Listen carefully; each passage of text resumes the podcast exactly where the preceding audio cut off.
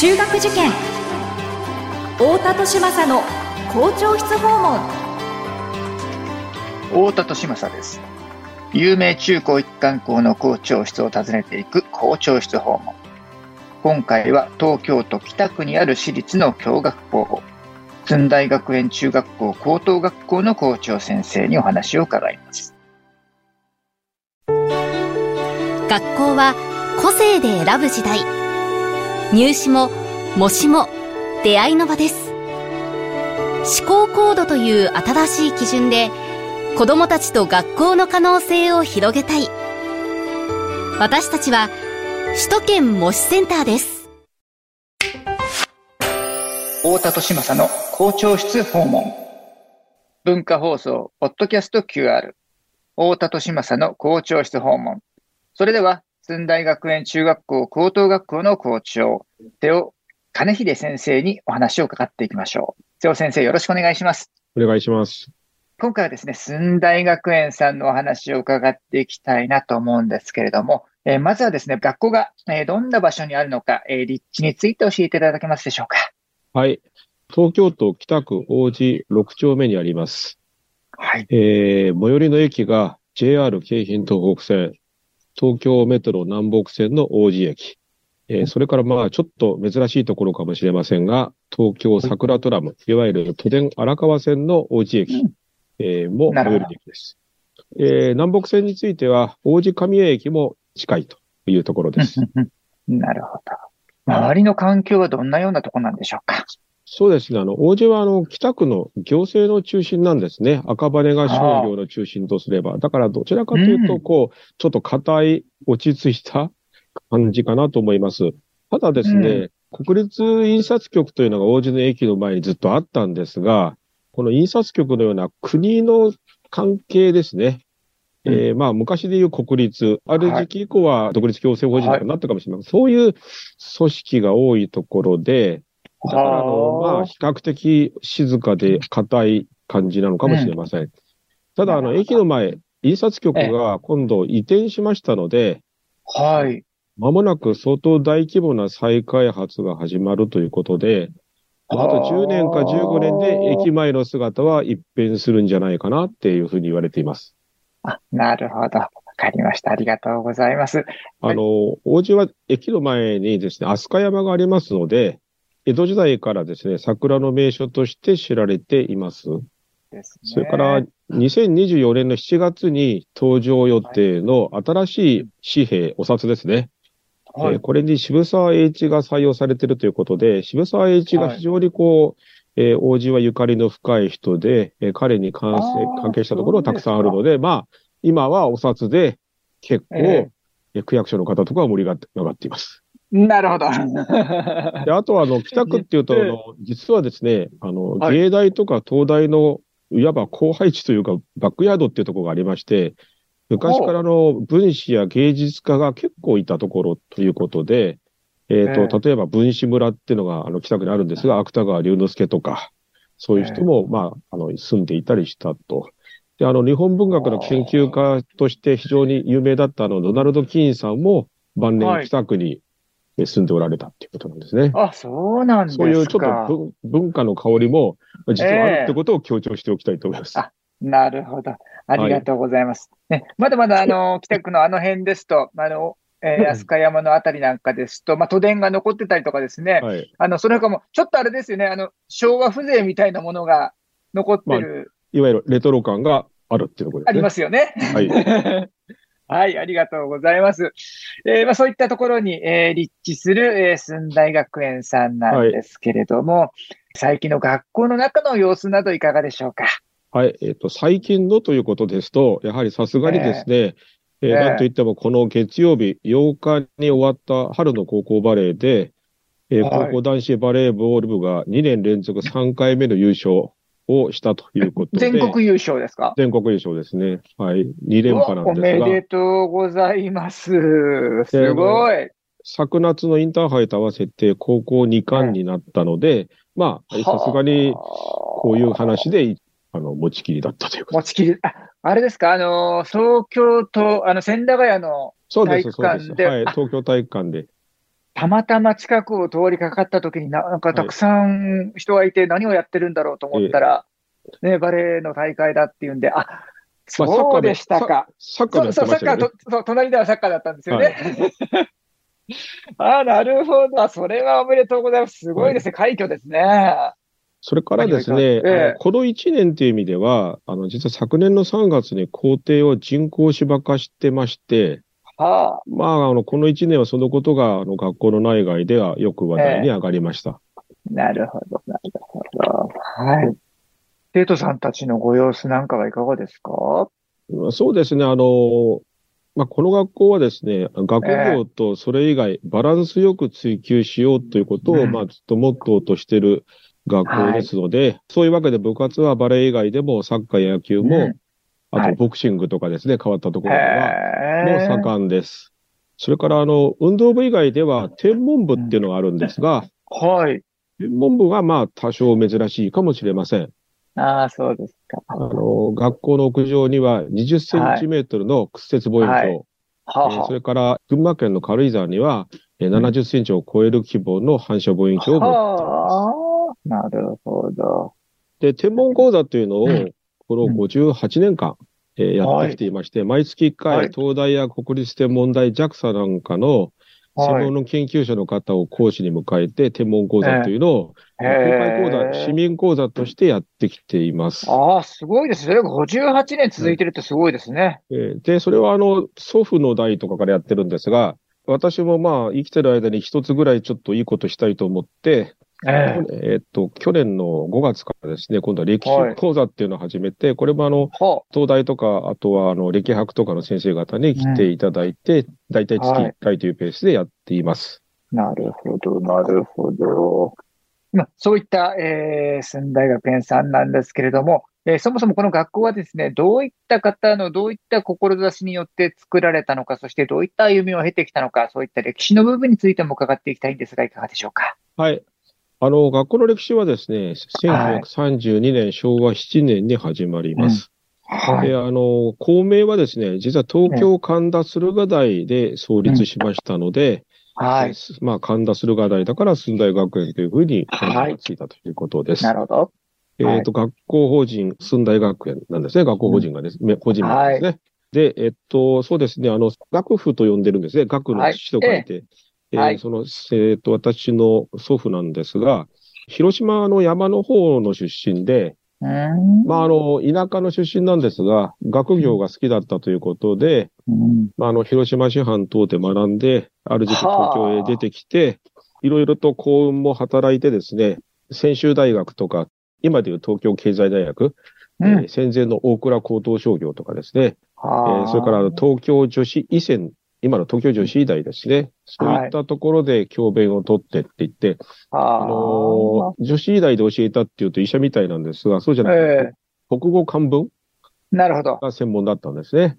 はい。で、あうの、んそういったところで教えて、で、まあ、それで結局、あの、中学、高校の教育にもですね、携わることに、まあ、ある時期以降なったということなんです。なるほど。で、まあ、一頃ですね、あうの、ん祖父と直接こう、教わる、教えるって関係だった生徒、卒業生がまだ生きておられたので、ええー昔はよく聞いたんですけど、まあ、典型的な、あの、厳しい中に優しさがあるっていう、はい。うんえー典型的なそういうタイプのなるほど、ちょっといい意味で古いタイプの教育者だったはいというふうに聞いています。まあそうでしょうね、当時ですものはいね。で、あはい。の、第二次世界大戦、太平洋戦争の空襲で神田の校舎を開けてしまった後はですね、はい戦争末期は、あの、世田谷の自宅で、えっ、と、授業を継続していたというようなこともあったようです。なるほど。そういった苦労された時代もあったということですはい。ね。で、戦後になってですね、もっと広い校舎じゃないと、戦後うのん新しい教育、民主教育にはついていけないんじゃないかっていうことで、うんはい。あのいい場所を探してですね、えーうん二度三度とえー引っ越しまして、えー最終的に1963年、前回の東京オリンピックの前の年にですね、なるほど。今い今いる北区の王子に移転してきたということなんですね。はい。で、まあ、あの、祖父はですね、私もあの、ええかろうじて直接の面識っていうか、まあもちろんあの、小学校入ってから亡くなってるんですけども、はい。あの、記憶はあるんですけども、厳しいけれど優しいっていうの、うんあの、なんか厳しい方がやっぱり記憶に残ってまして、ああ、そうですえかー。まあ小学生の私にはなんかちょっとこう、怖い、イフ、ああ、そうでしたする、か。イフする存在のようには見えましたけどね。なるほど。ごめん。まあ子供なんでしょうがないです。許してくださいってえ。え。なるほど。あれですよね、その、広島から出てこられて、教鞭も取ってらした、まあ、一教員であったわけですよね。まあそれがその、ええそうですね。まあ大学で講師とかですね、タイトル的には教授とかっていうのももらってたらしいんですけど、はい。あの、それと中高とまあ両方やってたところがあの時代だなって感じがしますね。そうですね。うんそういったその、あのー一教員、一教授が学校を開くってちょっと並大抵のことではないと思うんですが、例えばその資金面であったりとかですね、人集めであったりとかって、そういったところ、どうしてその一教員ではなくて学校を作ろうと、そうですね。えーまああのしたん、でしょうかね。うん我々の辺面はですね、それなりに苦労はしたというふうにはあの聞いてはいるんですね。はい。えーと人の面ではですね、ラッキーだったのは、最初、ええ神田駿河台で始まりましたので、はい。あの、あの辺は学校たくさんあるんで、はい。だから、あの、よそで教えた後、うん。うちに来てやっぱりっていう講師の掛け持ちの方が結構たくさんいたらしいんですね。なるほど。で、あの、実はあの、予備校さん、住んで予備校さん、はい。えーもう近くでですね、両方掛け持ちっていう講師がいたらしいんです。はあはだからそういうわけでですね、講師は、あのえ、神田時代はそんなに苦労しなかったみたいなことを、あ。まあそうですか。亡くなった父は言ってました。なるほど、なるほど。今、ちらっとあの、寸大予備校さんと、あの、予備校さん出てきましたけども、はいこれ、はいあの、法律としては全く関係ないんであすよね。全く関係なくて、で、しかもあの、そうあちあちらの方が多分登録が後だからだと思うんですが、ええ、ええ。学校法人駿河大学園なんですよね。ああ、なるほど。はい、はい。まあ、ただこの辺は、ねあの、はい向こうに聞いたら、また違う話があるかもしれないので、あ、そうですか。うん。はい、はい。あの、でも、あのー僕もお世話になったんだ、あそこも。別に細かいこと全然言う気ない。えはい。まあ、あの、別に、あの、寸大予備校さんとグループでやってるわけじゃないですよね。全く違います。ね、そうですよね。はい、はい、そうです。ありがとうございます。あと、ちょっとあの、先ほど予習をしていたあの、音校の遠隔を見ていたらですね、ラフカディオ・ハーンっていう名前が何度か出てくるんですよ。これ何かゆかりがあるんですか？1989年からですかね、はい2003年までかな。アイルランドっていう国に、兄弟校、姉妹校っていうんですか、要するに手続き機関を持ってたんですね。はい、ええ、ええ。で、あの、足掛け13年間、私もそこへ行ってたんですが、あの、はいラフカディオ・ハーンっていうのは、はいアイルランド人なんです。ええ、ギリシャ生まれなんですが、育ったのとか血統的には、うんまあ、アイアイリッシュで、はい。うんで、まあ、いろいろと事情があって、えっ、と、日本にやってきたわけなんですけれども、はい。まあ、あの、そんなこともあってですね、あの、ええ小泉八雲はちょっとあの、我々も興味を持って、であの、あ小泉八雲の、えー孫の小泉時さんとか、あ、はい。孫の小泉ボンさんとかっていうのの、うんうんあの、地遇を得てですね、あの、仲良くさせてもらって、八雲っていうのはその明治時代の、あの、まあ、ええ非常にフェアな立場で、上から目線じゃなくて日本をはい。海外に紹介した人っていう意味では。国際理解の一つの、はい。えーお手本じゃないかっていうことで、うんなるほど。八雲に学べということをちょっとやってきたああ、なるほど。ねあの、小泉八雲さんという名前と、今、ラフカディオ・ハーンさんという名前出てきました。これは同一人物、ドイツ人物ですね。最近ははい。ね。ちょっと、え我々我々の世代だと教科書とかによく載ってたんで。え、ええ、で、あの、ね。中学2年生が、あの、はい。修学旅行で毎年松江とか行くので、小泉八雲関係もはい。見学するし、小泉ええ。八雲のひ孫の小泉ボンさんとかはい。が毎年生徒に話をしてくれるんですね。なるほど、なるほど。あ、そういったゆかりがあったわけですええね。ありがとうございます。まあ、そういったですね、えー歴史のある、えー寸大学園さんなんですけれども、えーその教育のエッセンスをですね、何か一般のご家庭でも取り入れるヒントのようなものをいただければと思うんですが、いかがでしょうか？はい。なんかこの質問が一番ね、困っちゃったなと思って。この一問、この質問が一番聞きたいんです。あのー。で大沢先生ご、あの、ご存知の通り、うちの子供ははいまだ中学3年生なので、そうそうでしたね。なんか偉そうなことはちょっとあれなんですけど、急急に親の立場になっちゃって。そうなんですね。まあ、いくつかちょっとあるんですけども、あの、この学校ではいろんなものを見せようって言って、特に中学校の3年間ではですね、あの、授業もさることだから、あっちこっちへ行っていろんなものを見せてるんですが、はい。やっぱりあの、いろんなものを、実物を、テレビとかじゃなくて実物を見てくるっていうことが与える刺激ってすごいと思うので、はい。やっぱりあの、やりやすいこととしてはですね、いろんなところに連れて、親御さんが連れて行くとか、うん。例えばディズニーランドとか USJ とかそういう友達と行くところじゃなくて、はい。そなかなか行かないかなっていうところに親御さんが連え。れてって見せるっていうことがすごい刺激になるんじゃないかなっていう気がします。うん。それからあの、結構あの、お子さんが学校でどんな様子なのか、くよくよ心配される方とかですね、逆えに、えうちの子は絶対大丈夫だって自信満々って方が両方いると思うんですけども、はい。うんうん。私の感覚で言うと、本人が家で言ってるほど立派じゃないかもしれないけど、でも思いのほか学校ではちゃんとやってるっていうのが生徒なんじゃないかなって気がするので、はい。ええあご自分のお子さんのは7割信じて、うんまあ、3割は疑うんじゃなくてですね、うん本当かなとか、もうしばらく様子見てみようなっていう、こう、うん留保をつけて、なるほど。えーで中長期的に見守るっていうのがはい。いいんじゃないかなっていうふうにうん思っています。はい。それから、あの、学校って、あの結構、一つ謝ると不信感を持ってしまいますよね、学校に対して、はい、そうですね。ええだけど、あの、絶対ですね、あの、ええ各家庭のお子さんを、あのうん、公平に、正当に見てくれてる教員も一人も二人はもう絶対いると思うんで、はい。そういうあの公平に見てくれてる先生を一人二人見つけると、うん気持ちはものすごく楽になるんじゃないかなっていう気がしていま。本当ですすね。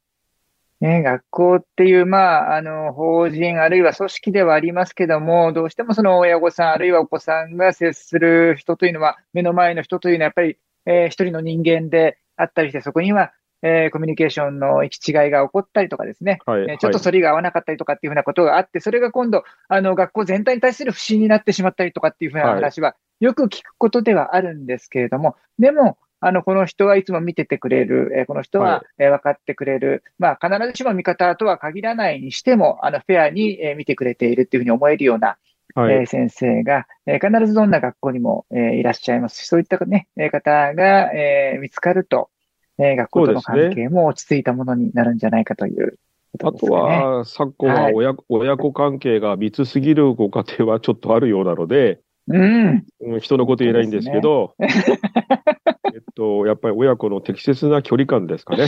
はい。あの、でないと、あの、いくら学校がですね、自由を、はい。